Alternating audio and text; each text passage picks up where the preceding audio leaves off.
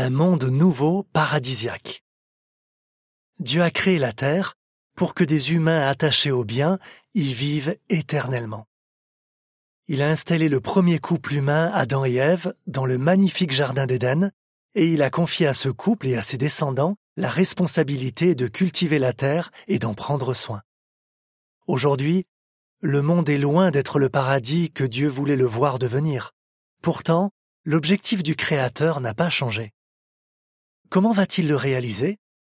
Comme l'ont montré les articles précédents, il ne va pas détruire la terre elle-même. Au contraire, il veut qu'elle soit l'habitat d'humains qui lui obéissent.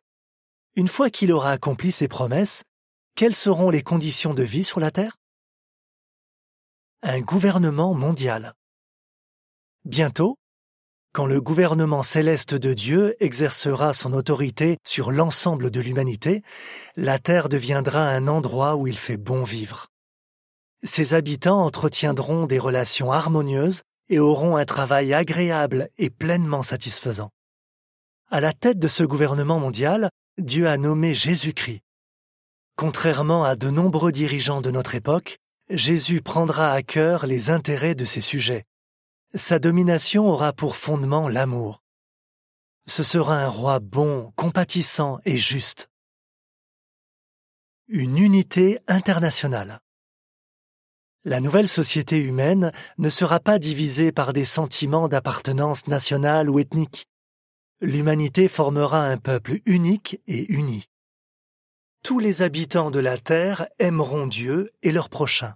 Ensemble et dans la paix, ils feront ce que Dieu avait prévu que les humains fassent à l'origine, s'occuper avec soin de leur habitat, la terre. L'homme et la nature, une harmonie retrouvée. Quand le royaume de Dieu gouvernera la planète, le Créateur reprendra la pleine maîtrise du climat dans tous ses aspects et le maintiendra dans un équilibre parfait. Quand il était sur Terre, Jésus a fourni un aperçu de la puissance que Dieu lui a donnée.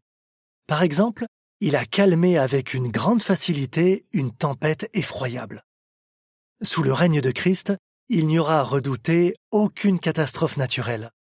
Le royaume de Dieu va aussi rétablir l'harmonie d'origine entre l'homme et les règnes animal et végétal. Une santé parfaite et une abondance de nourriture. Tous seront en parfaite santé. Personne ne tombera malade, ne vieillira, ni ne mourra l'environnement sera aussi propre et splendide qu'il l'était dans le Jardin d'Éden.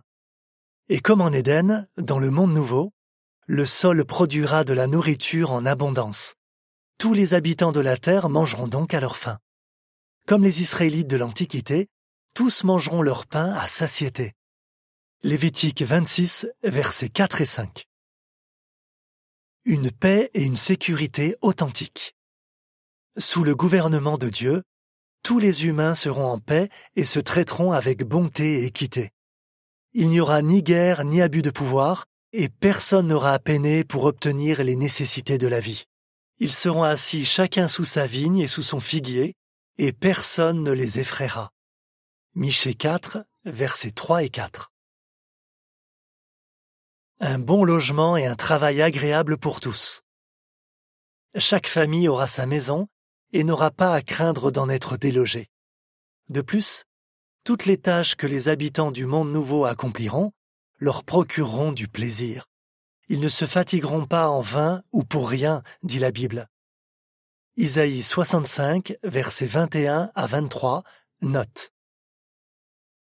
Un enseignement de haute qualité. La Bible promet La terre sera remplie de la connaissance de Jéhovah. Isaïe 11, verset 9.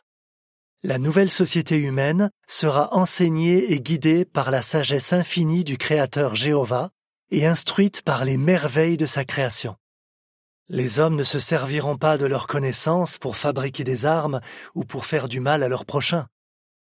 Ils apprendront plutôt à vivre en paix les uns avec les autres et à s'occuper de la terre avec soin.